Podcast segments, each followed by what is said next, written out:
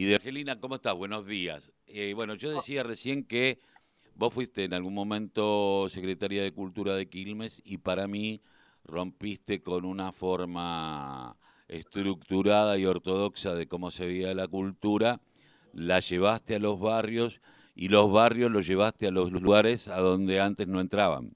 Eh, orquestas, esto, y una concepción de, de lo cultural. Bueno, hoy estás como subsecretaria has, eh, te has sentado con, eh, con Mayra Mendoza, la intendenta, más allá de las diferencias que habrían tenido en algún momento, eh, formás parte hoy de este gabinete y qué es lo que estás implementando.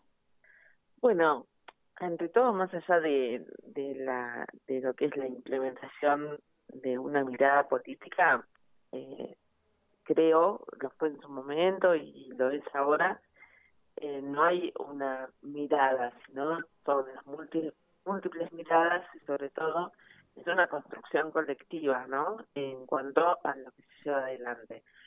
No solo con una mirada en, en lo territorial, en lo barrial, sino también con las diversidades que integran el propio espacio, gabinete que integramos el área de culturas.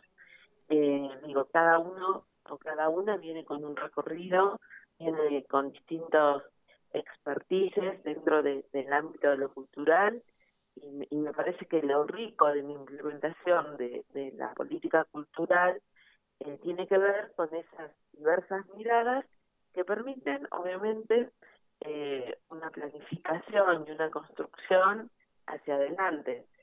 Quiero decir algo que también es muy importante que claramente eh, esta gestión ha tenido que, llevar adelante una política cultural en el marco de una pandemia, algo insólito eh, y muy difícil, ¿no? De, poder llevar adelante eh, y que se hizo, que yo lo rescato permanentemente, poniendo mucha atención en, en todos cada uno de los protagonistas ¿no? de, del ámbito de la cultura local que, que fueron, digamos, de alguna manera afectados directamente por el tema de la pandemia, ya sea por no poder tener sus espacios abiertos, ya sea por no poder llevar adelante eh, sus, eh, sus trabajos como trabajadores del arte y de la cultura.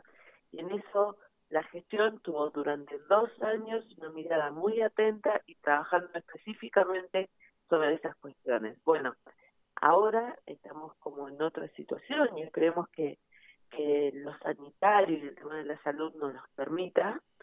Eh, lo digo en términos de, la situación que estamos teniendo y demás, eh, y que nos permita en el sentido de empezar a retomar estas cuestiones que, que, que, ya estaban pensadas, que se pensaban, digamos, y trabajadas para implementar, que tiene que ver con los espacios culturales propios, pero también sobre todo con el trabajo con espacios culturales comunitarios que en Quilmes existen y existen muchos, tienen una gran labor, eh, como también eh, empezar a trabajar o, o, darle nuevamente continuidad a lo que en su momento se, se hizo con eh, eh, distintos espacios que si bien a veces no son directamente culturales, pero sí tienen una demanda de una acción concreta del ámbito de la cultura. Todo eso compone el programa que, que se quiere llevar adelante, como vos dijiste, eh, que fue charlado y, y, trabajado y pensado junto a la intendenta municipal, Mayra Mendoza, que, que en la convocatoria justamente eh, que, me hace en este caso a, a, ser parte integrante del gabinete tuvo que ver con, con este tipo de charlas, ¿no? Decir, programáticas, de, decir, bueno, ¿qué piensas sobre esto? ¿Hacia dónde vamos con tal cosa? Eh, en, en una acción que ya venía, eh, quiero rescatar eso, ¿no? ¿no? No es que, porque además, eh, como en todo en la vida, no hay gestión que sea fundacional, sino que eh, sobre lo ya trabajado, sobre lo que se viene haciendo, poder incorporarles esas nuevas miradas. Teniendo en cuenta esto y que vos decís, bueno, no hay una cuestión fundacional, pero sí eh, con la estructura que existía, con las ideas que existían, a lo mejor eh, cuando a vos te tocó llevar adelante la Secretaría de Cultura y Educación, una de las cosas que se vio fue sacar de los claustros, no quiero poner la palabra elitistas, pero sí muy cerrado de las escuelas, lo sacaste a la calle y tal vez era un reclamo que venían teniendo los propios protagonistas en la EMBA, por ejemplo, la Escuela de Bellas Artes, en los distintos lugares de los barrios, en los centros culturales, que a lo mejor eran muy chiquititos. Se utilizaron mucho los SIC en este sentido, se abrieron eh, eh, espacios culturales. Y tal vez vos lo que hiciste fue vehiculizar y poner la oreja y tener una idea de lo que querías vos y de lo que querían los otros. Pero en algún momento eso como que quedó medio frenadito y hoy, ¿cómo? Eh, vos decís, le vamos a poner nuevas miradas. ¿Qué nuevas miradas hoy están trabajando en, la, eh, en el distrito de Quilmes? las nuevas miradas son, eh, digo, pensar, a ver, en, en, el momento en que gestioné y que me tocó llevar adelante el área de cultura, el tema tecnológico masivamente recién empezaba, ¿no? Solamente no no quiere decir que esta gestión va a poner el eje estoy diciendo cuestiones que tienen que ver con cambios, que son cambios culturales también, ¿no? Entonces, eh, se fueron sumando, eh, y lo tomo por ejemplo lo, lo tecnológico con, con la cuestión, si querés, audiovisual, que en su momento pusimos en marcha en el Leonardo Fabio. Bueno, seguramente hay que retomar algunas cuestiones, pero ayornándonos a los a los nuevos tiempos, ¿no? A las a las nuevas miradas que traen claramente los más jóvenes eh, eh, y, y poniendo en, en composición y llegando a consenso en políticas públicas con el resto, ¿no? Digo, con las distintas edades, porque de eso se trata.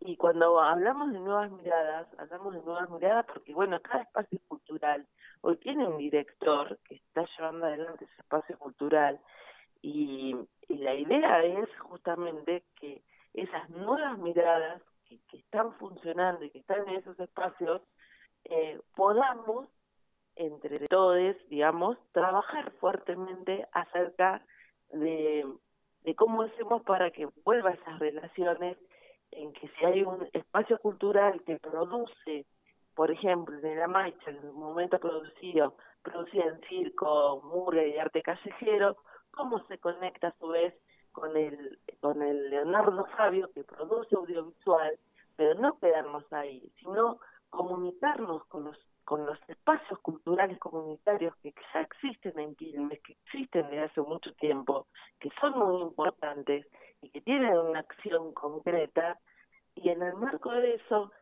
lo que tiene que ver con la circulación de la cultura. Por eso, vuelvo a lo mismo, no hay, eh, no hay pues, en nada, ¿no? Hay visiones únicas, pero si hay algo dinámico y transformador, es lo cultural. Muy seguro. Eh, entonces, justamente me parece que es como el área de la que uno tiene que esperar estas cuestiones. Cuando vos decís se le escucha, vuelvo a lo mismo. No es que en, en, en las gestiones se nos ocurre eh, determinadas cosas a hacer, digo, no. Todo lo que fue surgiendo o, o, o fue naciendo fue a partir incluso de las demandas eh, colectivas y comunitarias. Así es como tenemos el teatro, así es como hay orquestas infantiles, así es como existe la maicha. Eh, me parece centralmente que tiene que ver con esta cuestión, que además esta gestión lo pone muy de relieve, que tiene que ver no solamente con, el, con la escucha, sino también con la participación y en el marco de la participación, como eso después se efectiviza en eh, en políticas públicas claras que nos abarquen a todas y a todos. Me parece que fundamentalmente es eso. Eh, hay nuevas movidas que para mí son sumamente interesantes y lo que tiene el área de cultura también es lo transversal eh, que, que, que, que es, digo, porque es un área que trabaja, digo, todas las áreas lo son, pero digo, lo cultural puede trabajar, digo, con el área justamente de género y diversidades, con medio ambiente, con cada una de las políticas públicas que van llevando adelante el, resto de las áreas. Yo creo y, y, lo siento de esa manera eh, que a veces es hacer un, un, marco, por eso lo puse de relieve en el inicio de lo que fue esta pandemia, donde eh, el, el área de cultura estuvo presente, no solamente en los espacios, de esos centros de aislamientos, en términos de llevar a esos espacios eh, un lugar desde lo lúdico, pero también, digo, eh, un espacio recreativo, pero también jugadores de la cultura apoyando y trabajando con ellos y esa que había dado en una situación realmente sumamente afectada, que no fue en Quilmes, ha sido en el mundo y hubo que generarse nuevas estrategias. Eh, teniendo en cuenta esto, yo yo pensaba, ¿no? Eh, yo la conozco a Mayra desde que era adolescente y, y uno yo le llevo 20 años más o menos a, Mayra y no la tenemos distintas miradas, evidentemente, por un problema generacional pero también uno no, no deja de ver que hay una dinámica comunicacional, eh, la forma de comunicarse del ser humano van cambiando y con una velocidad y, que tal vez aún hoy ellas siendo tan jóvenes, hay jóvenes, que eh, hay chicos más chicos que tienen una dinámica también distinta y que pueden aportar, y esto tendrá, tiene que ver con los adolescentes. Pero pensaba, por ejemplo, en espacios como folclore en las... Después se dedican a hacer videos eh, defendiendo el medio ambiente, por ejemplo, que hoy lo, hoy lo viralizan eh, cotidianamente y, te, y hacen... El tema de la difusión por los medios de las redes es fundamental y, la, y tal vez la pandemia eh, lo ha impulsado más esto. Ahora, eh, ¿cómo van a ser los, tenés idea de cómo van a ser los eventos al aire libre, como por ejemplo el tema de folclore en las plazas? El tema en cuanto a, la cuestión sanitaria. sanitaria, de logística, si va a haber un, cómo, cómo se va a estructurar, eh, más allá de la flexibilidad que uno tiene que tener hoy según las situaciones? Estamos, eh, quiero decir esto, si bien ya el teatro terminó con sus eventos masivos en el mes de diciembre, pero bueno, los últimos días, ya la semana pasada, empezamos a, tratar con el tema, con el esquema de del pase sanitario eh, en los lugares cerrados. Eh, vamos a a trabajar con esa cuestión, digo, para adelante. Eh, igual tenemos eh, de alguna manera en nuestro, justamente en nuestra situación, la posibilidad de tener si hagamos verano, entonces casi todos los eventos van a ser o lo que tengamos eh, al aire libre. Ya lo hicimos la semana pasada, tuvimos la Navidad nuestra en, en Yapi y no se hizo dentro del FIC, sino se hizo en la calle eh, tenemos esa posibilidad de que el tiempo nos permite trabajar mucho y seguir con, con la acción al aire libre. En cuanto a las recomendaciones y demás, iremos trabajando en base a lo que el área de salud eh, nos vaya recomendando, digo que es el área rectora y fundamental en, en términos del cuidado, que ante todo eh, va a ser nuestra prioridad, ¿no? El cuidado de, las personas desde el punto de vista de la salud. Hoy por hoy, de acuerdo a las recomendaciones que, existen, eh, están, no tendríamos ningún evento que se vea afectado directamente en esas recomendaciones. Pero bueno, esto es dinámico y lo iremos eh, trabajando, digamos, a partir de cada, cada evento que tengamos. Eh, me parece, digo, fundamental entender que bien nosotros podemos tener o, armar una programación, siempre va a estar supeditada a las recomendaciones, en este caso, de, del área de salud, que, que va a ser fundamental, ¿no? Me parece que por ahí va, va la cuestión. Eh, y después, en cuanto a lo que va a ser programación en sí misma, cuando estamos terminando de cerrar, hay, hay algunas eh, algunas actividades que ya tienen como días fijos y, y se van a seguir llevando adelante y después estamos ya con nuevas programaciones eh, de algunas cosas puntuales para, para llevar adelante en algunos espacios culturales. Eh, Evangelina, eh, vos sabés que siempre, si algo que rescaté fue tu gestión, más allá de que en algún momento eh, yo, yo soy crítico, de, normalmente pues, por naturaleza debo ser crítico, eh, pero soy crítico de, y fui crítico a lo mejor de, de, un gobierno, pero rescaté varias áreas siempre de la gestión cuando vos fuiste secretaria y me puso muy contento cuando me enteré que ibas a ser subsecretaria del área cultural porque dije, bueno, es la persona. Así que te agradezco mucho que hayas pasado por la voz el grito que les cae el silencio aquí en la radio de la Unión Nacional de Clubes del Barrio.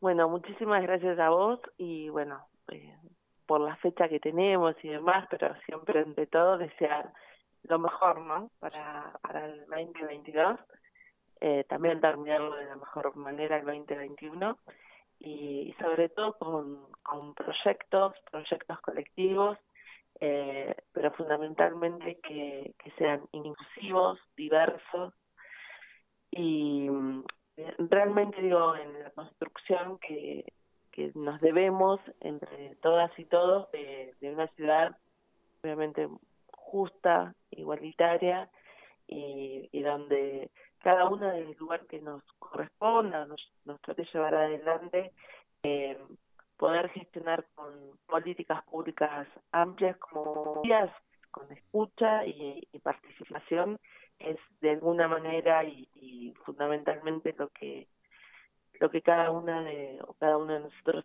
debemos hacer y cumplir. Así que bueno, felicidades para todas y todos. Gracias, Evangelina. Un abrazo. gracias eh, a vos. Eh, Ramírez, subsecretaria de Gestión Cultural de la Municipalidad de Quilmes.